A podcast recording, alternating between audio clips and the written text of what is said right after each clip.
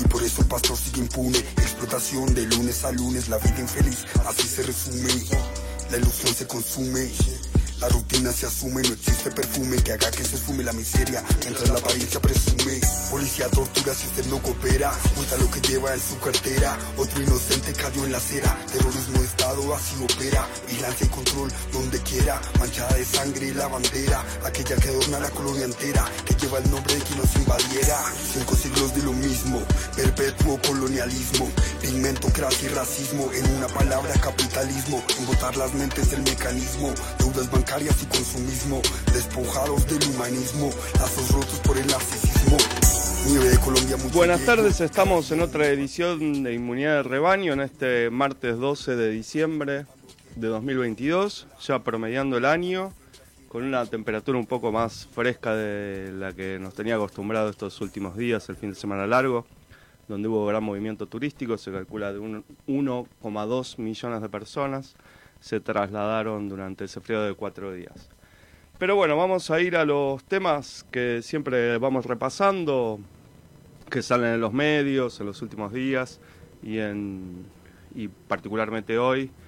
Eh, tenemos el tema de las elecciones 2023, cómo se están definiendo o no definiendo las candidaturas para el cargo de presidente de la Nación, vicepresidente, gobernadores y diputados y senadores de distintos distritos y provincias de la República Argentina, así como también intendentes de distintos partidos provinciales. En este sentido, el gobernador de la provincia de Buenos Aires, Axel Kisilov, hoy dijo que podía llegar a desdoblar las elecciones, o sea, que las elecciones de gobernador estén separadas de la elección de presidente de la Nación, como es el caso que sucede en otras provincias.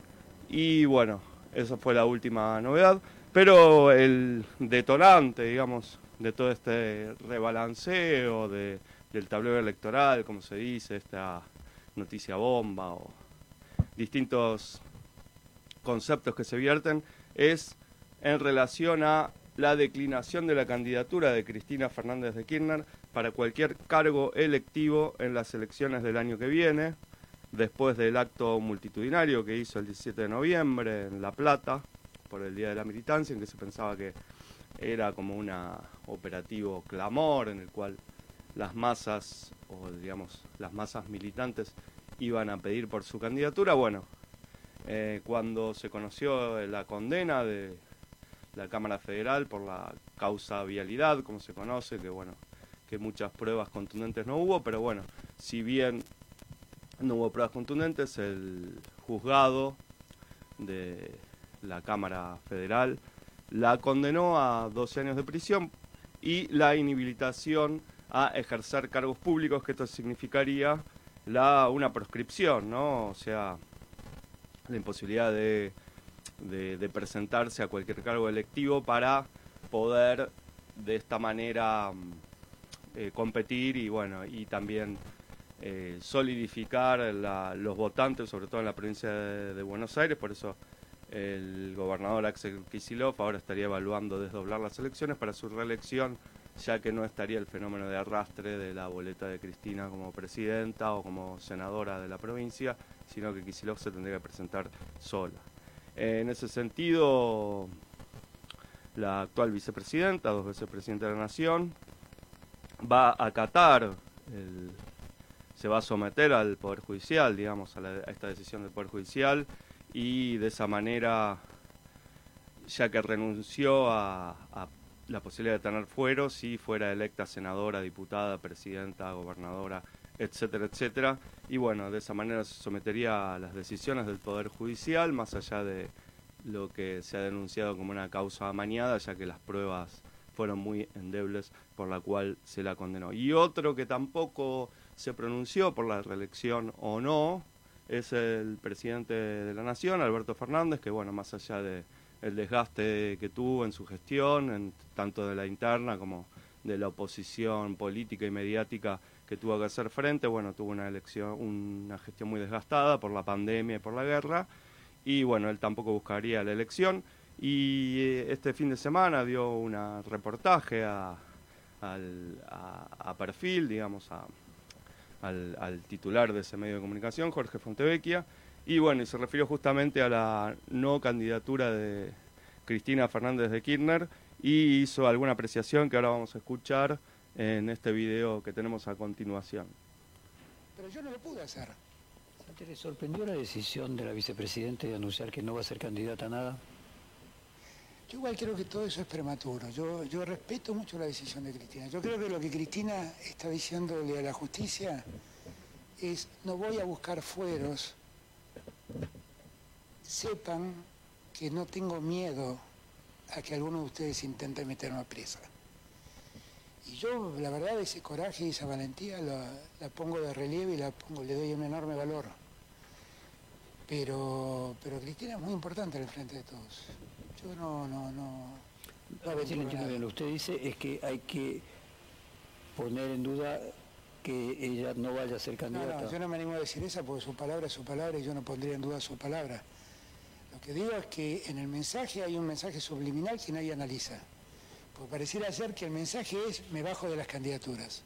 El mensaje es voy a asumir como ciudadana simple, como soldado raso, como ciudadano raso o como ciudadana raso en su caso, las consecuencias de los disparates jurídicos que ustedes causan. No, está claro que incluso hay un desafío, es decir, vengan a meterme presa, eh, incluso hay ciertos analistas de hecho de la oposición, Jaime Durán Barba en su momento, que decía que si Cristina fuese condenada o llegase a ir presa, eh, su eh, valoración por parte de la asociación crecería enormemente y se le estaría haciendo un favor político. Pero independientemente de, ese mensaje a la, a la, justicia dentro del mapa político que se diga con cuatro meses de anticipación a la necesidad de plantear alianzas y del calendario electoral, por lo menos si mantuvieran las pasos el calendario electoral previsto, eh, es un cimbronazo político. En la oposición, por ejemplo, consideran que entonces Macri y los halcones tienen menos posibilidades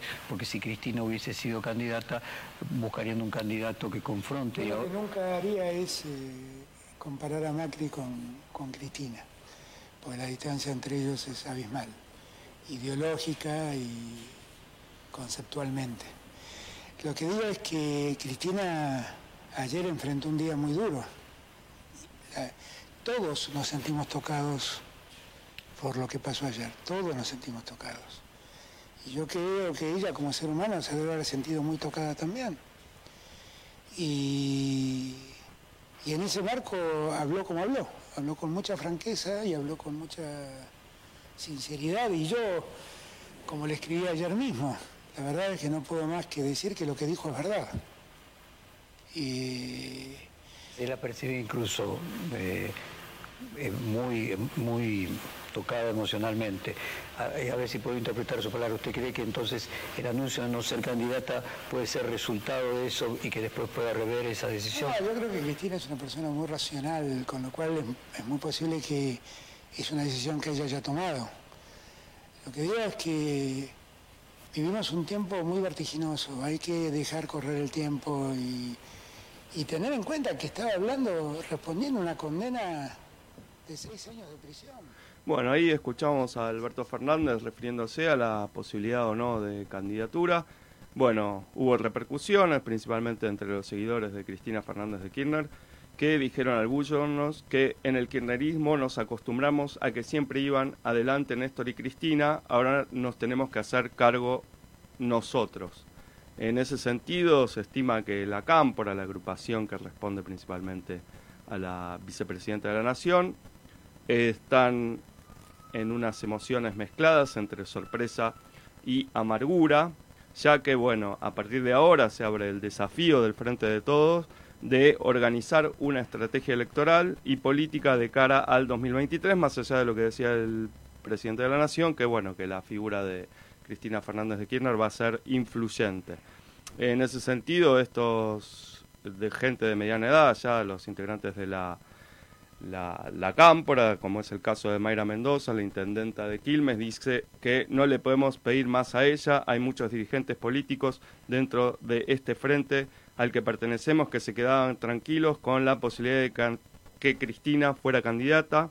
Y hay que dejar de pedirle y vivir de los beneficios que tiene Cristina en términos electorales. Bueno, en ese sentido, el renunciamiento por ahora de Cristina abre un nuevo tablero político y de hecho ayer los gobernadores de distintas provincias, incluida la de poderosa provincia de Buenos Aires y populosa en cuanto a cantidad de población, junto a integrantes de la Confederación General de Trabajo, se reunieron ayer casi por tres horas para empezar a armar una mesa de trabajo, una mesa política, eh, para poder armar una estrategia electoral de cara al 2023 y proponer un accionar común.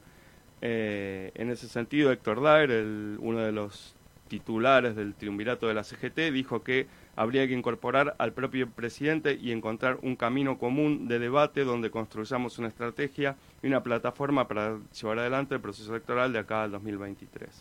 En este sentido, bueno, los gobernadores presentes fueron todos los peronistas del interior del país, como La Rioja, Chubut, San Juan, La Pampa, Santa Cruz, Formosa, Santiago del Estero, Catamarca, Tucumán, Misiones, Chaco, Entre Ríos, y los ausentes fueron los de las dos provincias más importantes en términos de recaudación propia, ya que son eh, provincias agrícolas que pueden no depender de una fórmula presidencial para digamos para hacer frente a una campaña electoral a gobernador, que fueron los casos de eh, la provincia de Santa Fe, en el cual Omar Perotti estuvo ausente, así como Juan Schiaretti de la provincia de Córdoba. En este sentido, bueno, la oposición también empezó a delinear su estrategia política. De hecho, Horacio Rodríguez Larreta habló de un posible fallo de la Corte Suprema de Justicia eh, que le daría dinero a la ciudad para su candidatura, ya que bueno, el expresidente Mauricio Macri cuando fue presidente le dio fondos extras a la provincia de Buenos Aires eh, y en este sentido eh, los gobernadores dijeron que esto significaría una bochornosa transferencia de recursos de la ciudad más rica del país en detrimento del resto de la Argentina y en ese sentido fallaría la Corte Suprema de Justicia y la reta no aludió a este tema, sino que dijo que él tiene que enfocarse en los candidatos y así, ya que bueno, Cristina no estaría presentándose, así como tampoco Macri, como decía el presidente, al no haber una tal polarización entre el rechazo a Cristina y el rechazo a Macri, bueno, la reta se sentiría beneficiado y bueno, en este sentido eh, dio una entrevista al diario La Nación y también otra Infobae donde, bueno, si bien habló de distintas propuestas como es la posibilidad de exportar commodities sin mucha elaboración o sin mucha tecnología puesta sobre esos commodities como es el litio, y, las, y el, el gas, energía, commodities, materias primas, digamos. Eh, no, no habló de un plan preciso, ya que, bueno, que estimó eh, que ese plan se delinearía de acuerdo a cómo sería la situación del país en el año 2023. Así que bueno, ese es el panorama. Ahora vamos a escuchar un poco de música y seguimos, vamos a continuar en unos minutos con una entrevista a un médico oftalmólogo, porque bueno, justamente es el día del oftalmólogo, que nos va a dar algunos consejos en relación al cómo cuidar la vista eh, y las pantallas, el celular, que uno a veces hace abuso de, de los ojos en ese sentido. Yo no sé si fui yo que busqué mala fama o si la mala fama vino solo hacia mí. En el mundo no hay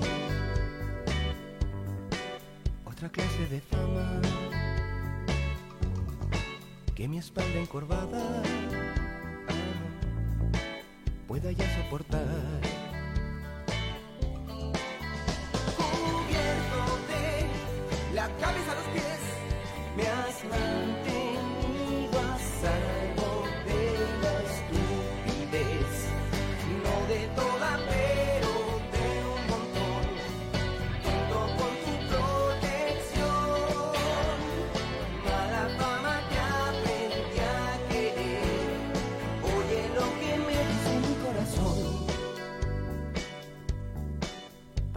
esto acabe,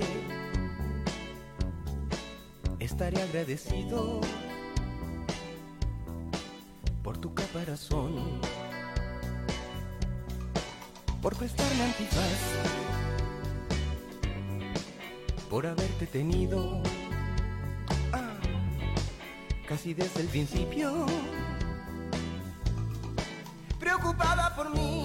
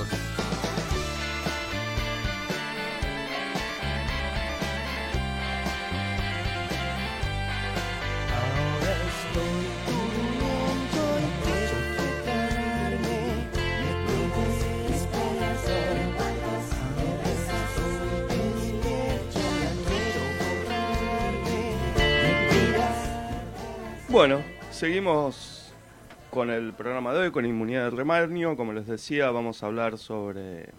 Hoy se celebra el Día del Oftalmólogo, este 13 de diciembre, en honor a la festividad de Santa Lucía, patrona de la salud visual.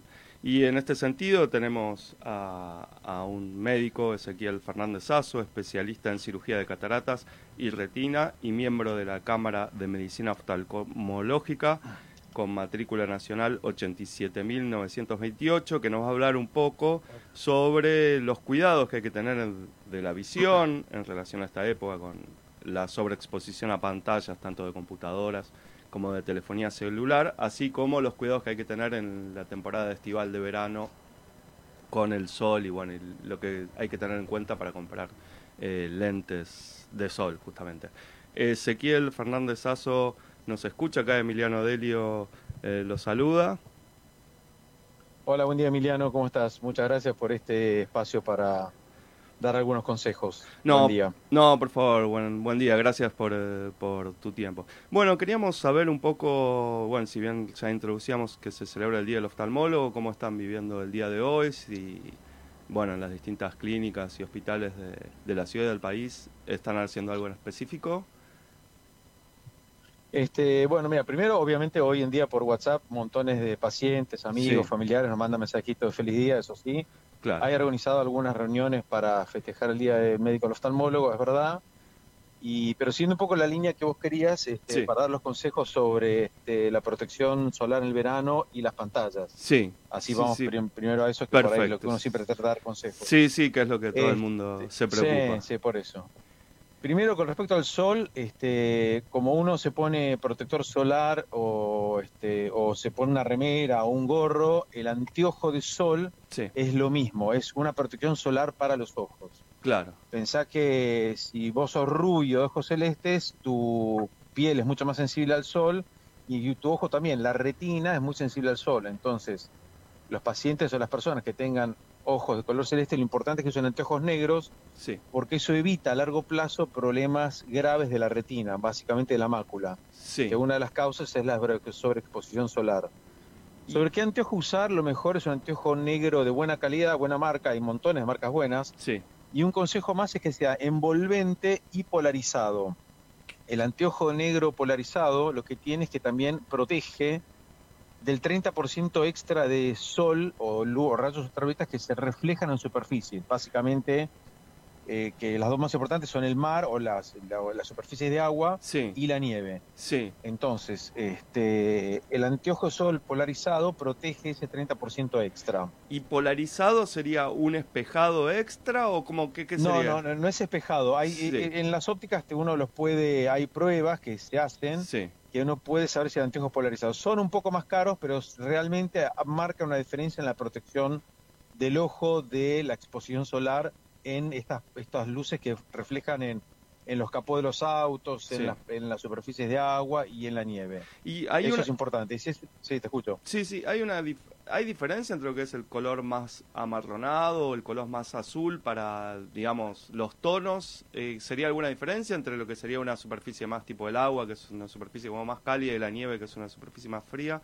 ¿O no? No, No, no, es- ahí no, no, eso es más gusto a cada uno, ¿viste? Hay Claro. gente que dice, le gusta más el polarizado más, oscuro, más marrón y otro más negro. Claro, Eso no, no hay problema. no hay problema ahí. Este, no, no hay problema. Eso es de la protección solar. Después, obviamente, lubricar el ojo con lágrimas para protegerse de, de, digamos, de la arena, el ojo Sí. seco, que hace mucho calor afuera y mucho frío, cuando uno, si uno tiene aire acondicionado, se seca más el ojo Sí, y eso genera básicamente ojo seco o queratitis. También, obviamente, más veces de una vez uno ha tenido que ir corriendo a la playa a sacarle arena a algún chico que de golpe le tiraron un baldazo de arena sí.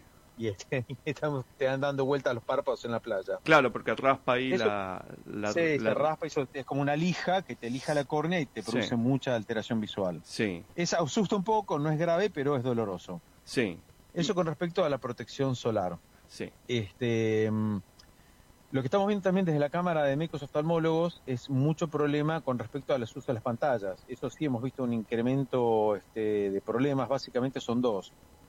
Un problema es que, que, en realidad vamos a empezar al revés, no hay Sí. ningún rayo maligno que sea la computadora daña el ojo. Ajá. Uno podría estar este, mirando computadoras durante, o cualquier tipo de pantalla durante muchas horas, pero no hay ningún rayo maligno. Lo que pasa es que cuando uno tiene que mirar una computadora uno parpadea menos. Sí. Al parpadear menos el ojo se, el ojo se seca más. Entonces al secarse más, eh, a veces hay ojo seco y eso genera mala visión.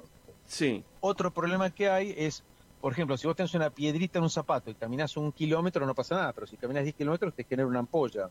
claro. Esto es más o menos las relaciones que si vos tenés en el ojo un poquito de aumento, el ojo tiene un músculo que hace un, hace un esfuerzo muscular, ese esfuerzo muscular que haces con el ojo, si no tenés corregido ese pequeño aumento con un anteojo correcto, lo que te provoca a largo plazo es dolor de cabeza. Entonces muchos pacientes terminan con cefalea después de estar mucho tiempo frente a la computadora y por más que digan que ven bien, en realidad lo que pasa es que necesitan ir al oftalmólogo para que les tome la presión intraocular y les corrija exactamente el aumento que necesitan. Sí.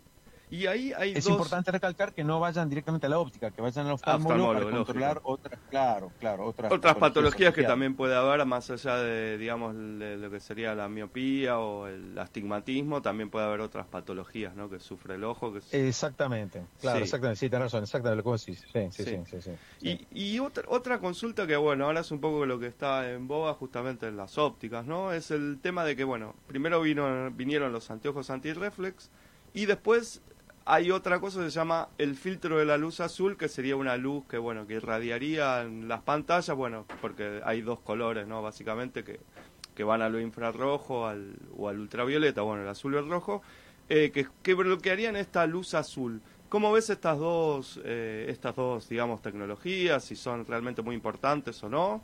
Eh, ¿Cómo verías eso? Sí, bien, buenísima la pregunta, sí. Es así, lo que existe, que eh, eh, te faltó uno que es el antirreflex, está el fotocromático y el antirreflex. Sí. Esas dos este, adiciones en un anteojo son útiles para personas que realmente prefieren tener buena visión. Sí, Lo de la protección azul no está para nada demostrado su utilidad. sí, Desde la oftalmología realmente no está nada demostrado que realmente haya un rayo maligno azul que sale de la computadora y dañe la vista. claro. Eso es algo que nosotros eh, no lo recomendamos desde el punto de vista médico. Por ahí, si algún paciente quiere agregar los anteojos, bienvenido sea.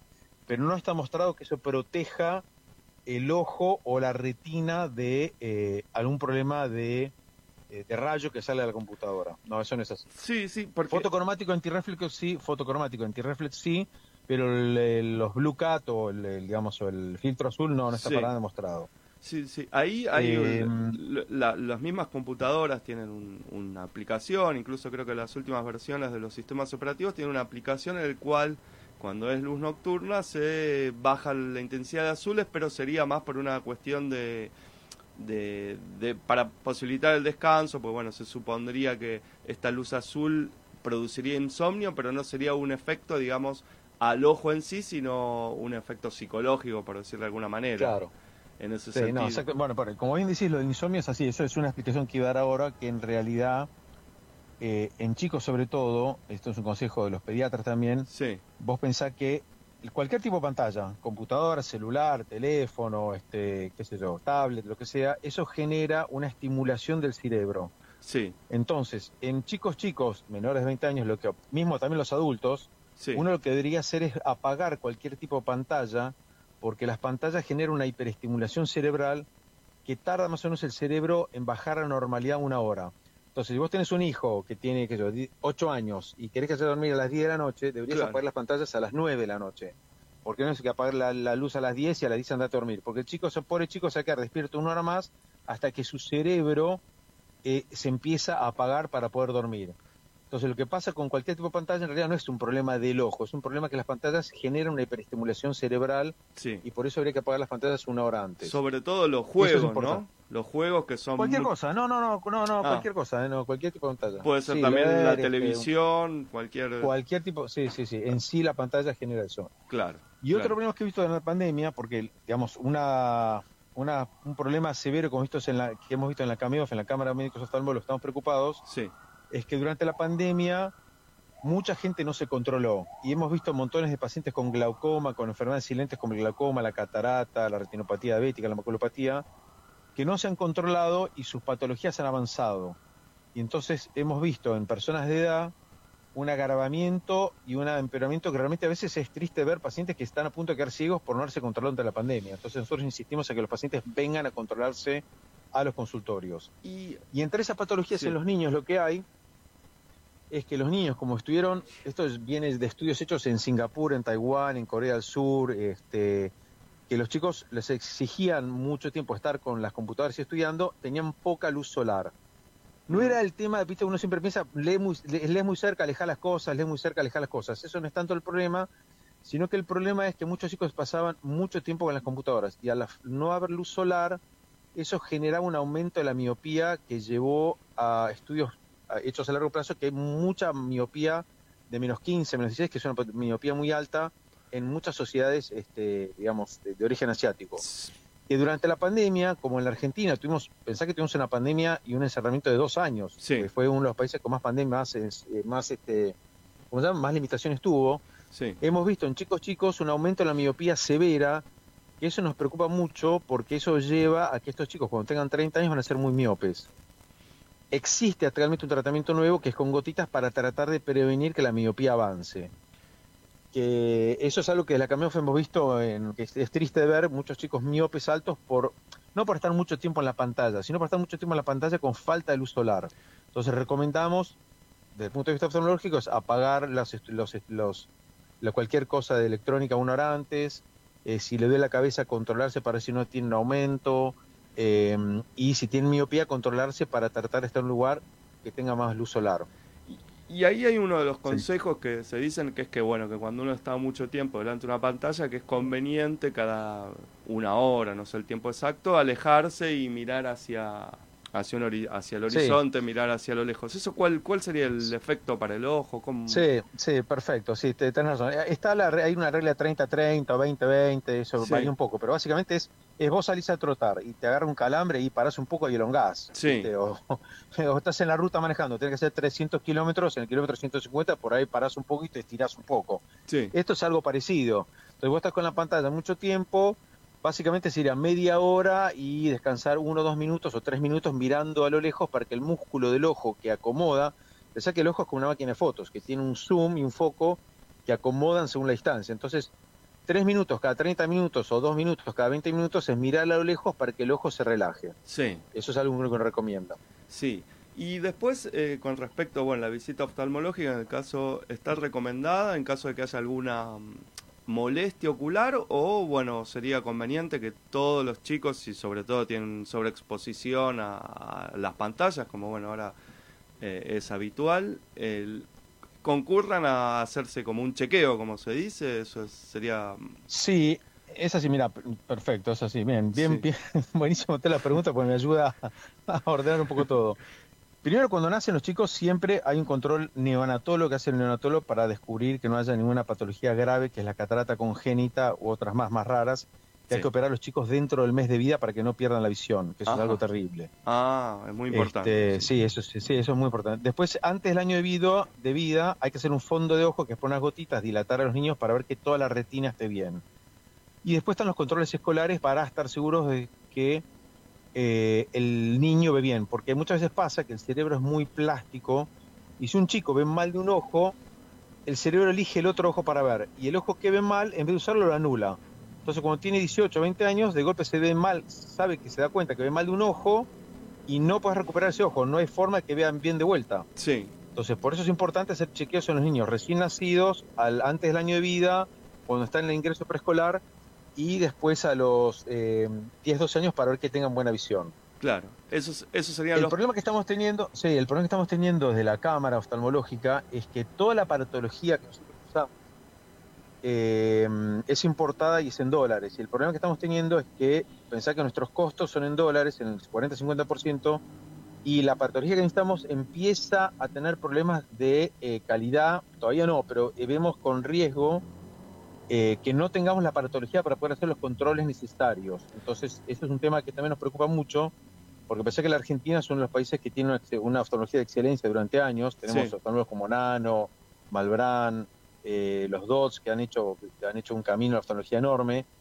Y hoy en día, con los problemas que tenemos, que pensé que nosotros las consultas las cobramos entre 900 y 1.500 pesos a los 120 días, y los insumos tenemos en dólares, tenemos un problema ahí que queremos seguir manteniendo una excelente calidad oftalmológica para poder hacer los controles y empezamos a tener problemas de importación o problemas de equipamiento. Esto es un llamado a tratar de que las autoridades, las prepagas, los sistemas de salud, todo el mundo reconozca esto y nos deje poder seguir teniendo una excelente calidad de atención. Sí. Porque a veces, no todavía, pero estos controles que yo te digo, calidad, necesitan una aparatología al medio que es en el 50% de las veces importada. Sí. Sí, sí, perfecto. Bueno, Ezequiel ¿Eh? Fernández Sazo, te este- agradecemos estos minutos y toda esta información que nos estás dando. Bueno, te felicitamos por el Día del Oftalmólogo y bueno, seguramente en otro momento te volveremos a llamar para ver todo lo relacionado con la salud de los ojos, que bueno, hoy con las pantallas son más que importantes. Bueno, sí, bueno, muchas gracias por el tiempo y cualquier cosa estoy al contacto. Si necesitan hacerme preguntas o eso, no te dudes en mandármelas y yo las contesto, ¿dale? Perfecto, muchas gracias. Dale. Bueno, bueno, muchas gracias, ¿eh? Bueno, gracias, ¿eh? Gracias, un saludo. Seguimos con un poco de música.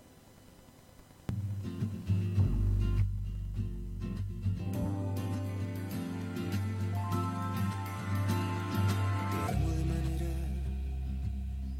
insensata y verdadera y convincente, fluye contra la corriente. No hago caso al comentario de la gente que no tiene pena para lo que siente. Te amo de una forma que destruye toda norma sentimiento que se sale de romances medievales. Por la espalda un empujón de mi impaciencia, hecha por los aires tu correspondencia. Yo también pretendo mejorar el mundo, hacerlo más perfecto, más alto y profundo. Ayudemos en su simetría, quiéreme como te quiero, sé que lo valdría. Yo también pretendo mejorar el mundo, hacerlo más perfecto, más alto y profundo.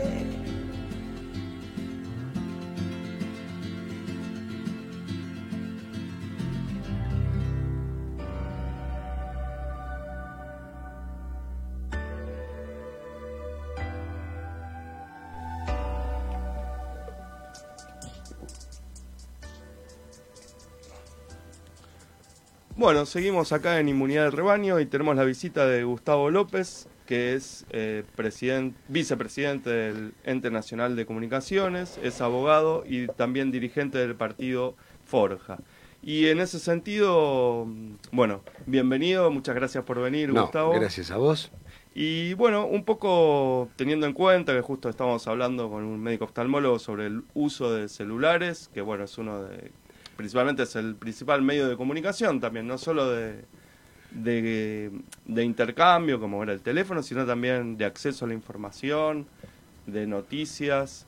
Y bueno, eh, yo sé que el ENACOM regula tanto los medios audiovisuales como los servicios de telecomunicaciones, que incluyen la telefonía celular. Eh, y bueno, este se había declarado servicio público en el gobierno, en este gobierno, el gobierno de Alberto Fernández. Pero que, ¿cómo es la situación? ¿Cómo está la situación actualmente Bueno, en relación a, a Hoy, eso? hoy, hoy está frenado por la justicia, pero primero, ¿por qué lo declaramos servicio público? Como Sí. vos bien señalás, eh, hoy la comunicación básicamente se da a través del teléfono celular.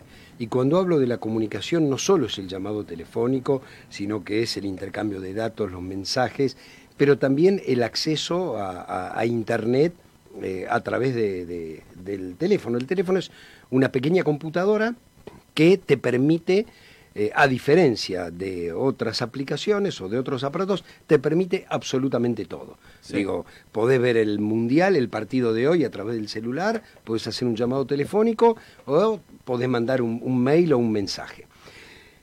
Y es tan así que hay más teléfonos celulares o más líneas de teléfonos celulares que habitantes tiene la Argentina. Digo, tenemos alrededor de 55 millones de líneas de celulares contra 47 millones de, de habitantes. Eh, esto muestra eh, que todos lo necesitan, desde el CEO de una empresa hasta el albañil de una obra en construcción. ¿Por qué? Porque cualquier cosa le va a llegar por ahí, ya sea un aviso familiar o la búsqueda de trabajo. Sí, es la herramienta imprescindible tanto laboral como de tiempo libre, inclusive hasta los más chicos que lo usan para, digamos, para comunicarse con sus padres o para jugar o para informarse también, Sí, sí, ¿no? Para informarte y para estudiar, porque fue muy importante durante la pandemia, en, en todo caso fue el único acceso Claro. eh, a través de la telefonía celular, porque frente a 55 millones de teléfonos celulares, cuando uno ve la cantidad de computadoras o de accesos al hogar, eh, baja a un porcentaje.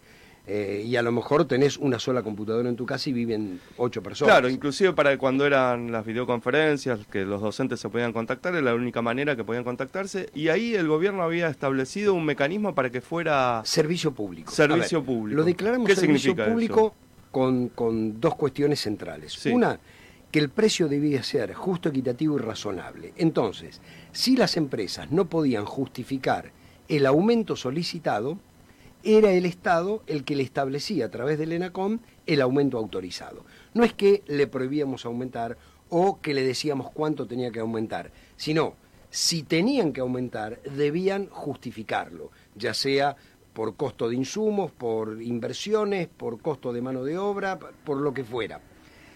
Las empresas, bueno, e- es- ese era un primer punto. Sí, Un segundo punto era la obligación de una prestación básica universal. Esto es, para aquellos que no pudieran pagar el servicio mínimo que en competencia te ofrecían las empresas, esto era para el cable, esto era para eh, la telefonía fija, era para la telefonía celular, mira, como era un servicio público y nadie se podía quedar afuera, bueno, vos tenés obligación de ofrecer una prestación básica universal, con menos llamadas o con menos datos, pero accesible de manera tal que aquel que está desocupado también pueda por en aquel entonces era 350 pesos tener una línea telefónica y no quedarse fuera del mundo del trabajo, del mundo de la educación, del mundo de la salud, porque todo lo tenías que hacer vía internet. Claro, más con el, tema de la pandemia, que era la circulación estaba muy restringida y era el medio principal, inclusive para bueno, para educación, trabajo, eh, distintas formas de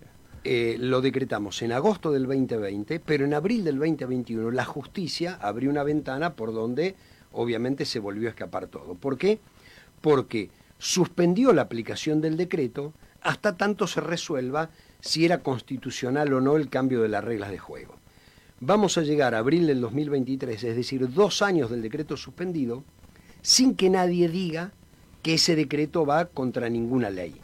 En el medio, o en el mientras tanto, ya llevamos más de 19, 20 meses, las empresas cobran lo que quieren y no le tienen que rendir cuentas a nadie porque la justicia los está habilitando. Y estamos hablando de, a ver, yo tengo eh, una línea de celulares que ya me avisó que a partir de enero aumenta un 23%. O sea, son eh, sería casi reglas del libre mercado, más allá de que es un servicio no solo regulado, sino que es un servicio declarado público por el Estado Nacional. Eh, las reglas son, eh, pongo el precio que quiero por una medida del Poder Judicial, el cual los habilita a hacer eso. Que termina legislando, el Poder Judicial termina legislando. Fíjate vos, el Ejecutivo, dentro de sus facultades, dicta un decreto de necesidad de urgencia declarando servicio público a las telecomunicaciones y vuelvo a repetirte, con esas dos características para aumentar lo tenés que justificar, si no yo te otorgo el aumento, y segundo hay una prestación básica universal. La justicia dice suspendo. Sí.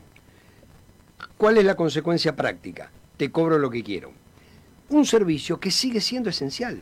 Eh, hace un ratito tuve una audiencia judicial. Es por internet. Es decir, el propio Poder Judicial, que utiliza la herramienta para llevar adelante su labor, permite eh, a las empresas cobrar lo que quieran. Y como vos la necesitas, vos necesitas esta herramienta. Si no, vuelvo a repetir, quedás fuera del mundo del trabajo, fuera del mundo de la educación, de la investigación, del entretenimiento. Digo, tenemos derecho a ver un partido de fútbol. Bueno, no lo podés hacer porque te cobran el precio que quieran. Y ahí el Congreso también había... Lo ratificó. Claro, el Congreso lo ratificó. Es decir, el DNU se convirtió en ley. y viene el Poder Judicial y dice, suspendo. O sea que estaría el Poder Judicial por sobre, se pondría por sobre el Poder Ejecutivo, que había establecido este decreto de servicio público, que bueno, un poco la telefonía celular reemplazaría la telefonía de cable, que es un servicio público, que nunca hubo discusión. Y después, por otro lado, se pondría por encima del Poder Legislativo, que, eh, bueno, las, leyes, las dos leyes, la de telecomunicaciones, como, bueno, que tiene otro nombre, y la de medios, por decirlo de manera sencilla, eh, también se graba de interés público y además se había ratificado este decreto, el Congreso lo ratificó para que fuera un servicio público que bueno, que, es indiscutido que hoy es una herramienta de trabajo y, para todo. Lo ha declarado Servicio Público Francia, lo ha declarado Servicio Público Canadá, lo ha declarado Chile, lo ha declarado Colombia, cada uno con sus características, con mayor o menor intervención del Estado. Ahora la pregunta que uno se hace es, ¿y el Poder Judicial de dónde saca la facultad de estar por encima del Ejecutivo y del Legislativo, porque eso no dice la Constitución. La Constitución, en todo caso, lo que le permite es revisar la constitucionalidad. Exacto. Ahora, no está revisando la constitucionalidad. Mientras la revisa, que se puede tomar todo el tiempo del mundo, suspende. Ahora nosotros llegamos a la Corte con un recurso de queja, diciendo, no, señores, que se aplique el decreto hasta tanto se resuelva eh, y, en, y en el mientras tanto que las empresas cumplan la regulación. La Corte nos rechazó la queja, al Estado le rechazó la queja sin analizarla. Y entre, el, digo, votaron los cuatro, los cuatro cortesanos, entre ellos Rosencrat, ex abogado del grupo, del grupo Clarín, es decir, Telecom. Eh, y esto lo habilitaron los otros tres miembros de la Corte. Eh, el digamos, la, la Constitución le prohíbe a un juez intervenir en asuntos donde un ex cliente fuera parte.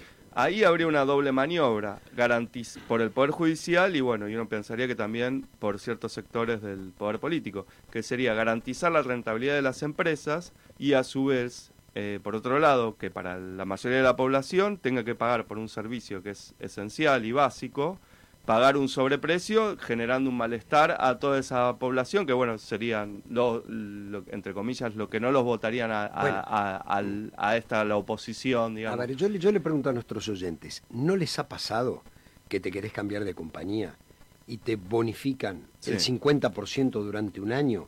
Entonces la pregunta es, ¿y qué, qué me estuviste cobrando durante todos estos años? Se podía cobrar menos. E, es, pero menos no es un 10%, un 20%, es un 50%. Y a veces te ofrecen un 70% de descuento. Entonces vos decís, a ver, ¿cuál es el precio?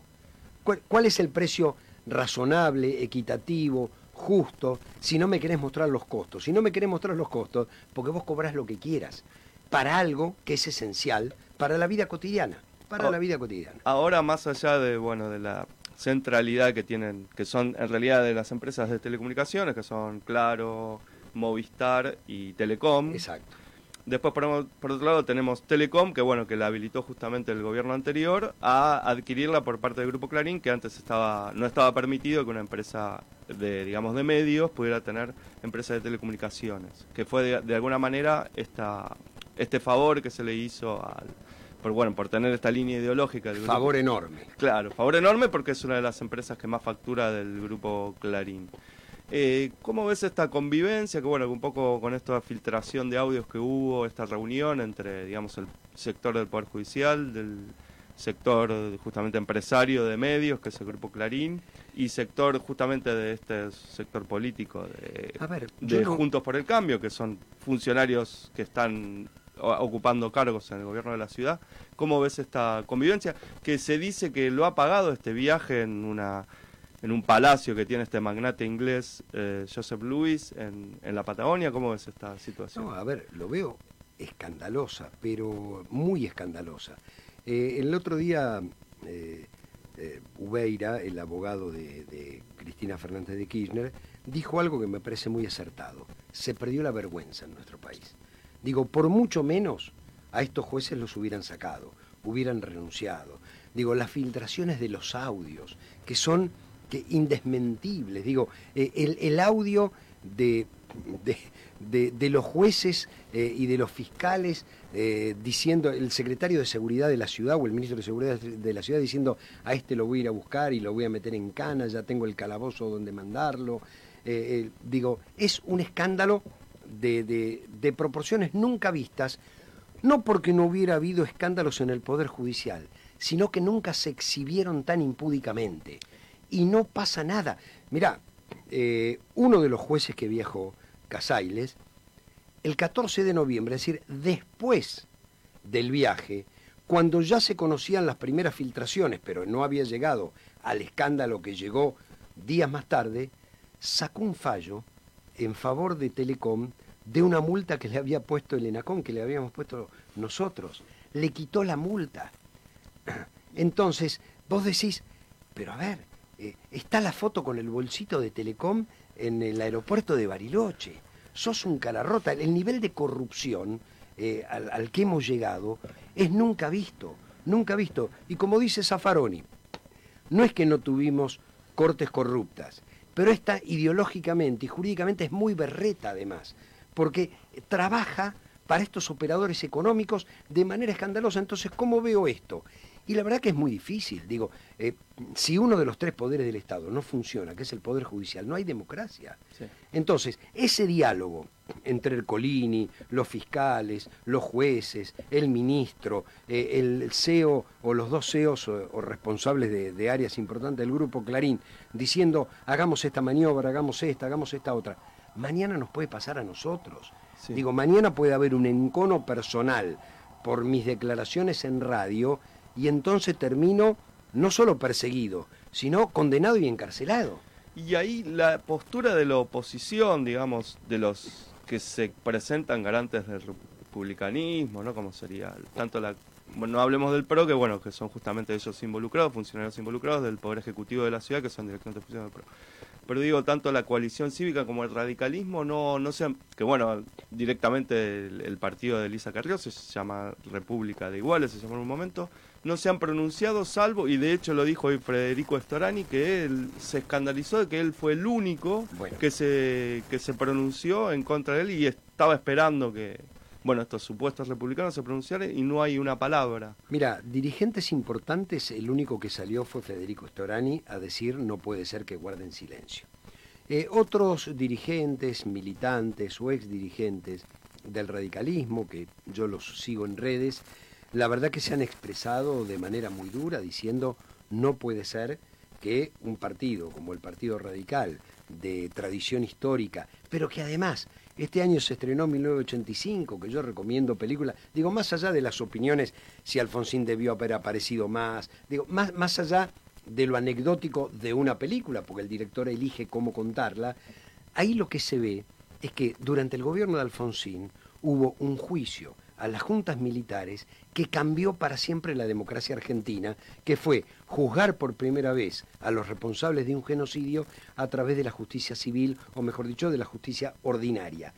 Hoy esto no podría pasar en la Argentina, porque Cambiemos no lo toleraría, porque ese radicalismo ya no es más alfonsinista, digo, ni siquiera se sabe qué es, porque tampoco es irigoyenista, digo, ha dejado de lado los principios eh, cuando Irigoyen y Alén hacían una revolución, la hacían para que el pueblo pueda votar. Tanto es así, yo recuerdo el radicalismo, le recuerdo a los oyentes, hizo tres revoluciones armadas, 1890, 93 y 1905. La de 1893 tuvo un éxito cívico-militar importante porque habían llegado a tomar la provincia de Buenos Aires, Irigoyen, y había llegado a tomar eh, Alem la provincia de Santa Fe. Lo quisieron proclamar presidente y él dijo, no, no, yo no vine a hacer una revolución para ser yo y reemplazar a los otros. Vine a hacer una revolución para que haya sufragio. Es decir, queremos que se vote. Bueno, esos principios no existen más. Es el, problema que tenemos en la, digamos, en la oposición, que uno espera que tengan cierto republicanismo, cierto respeto a la división de poderes, que no lo tenemos. Y lamentablemente, bueno, este pacto democrático que se, de 1983 se empezó a resquebrajar. Pero bueno, Gustavo, te agradezco, el, se nos acabó el tiempo del programa. Eh, bueno, fue muy rico la exposición que hiciste del, tema de telecomunicaciones y bueno, próximamente eh, te volveremos a llamar. Gracias la vamos a seguir peleando y la vamos a ganar. Muchas gracias, Gustavo.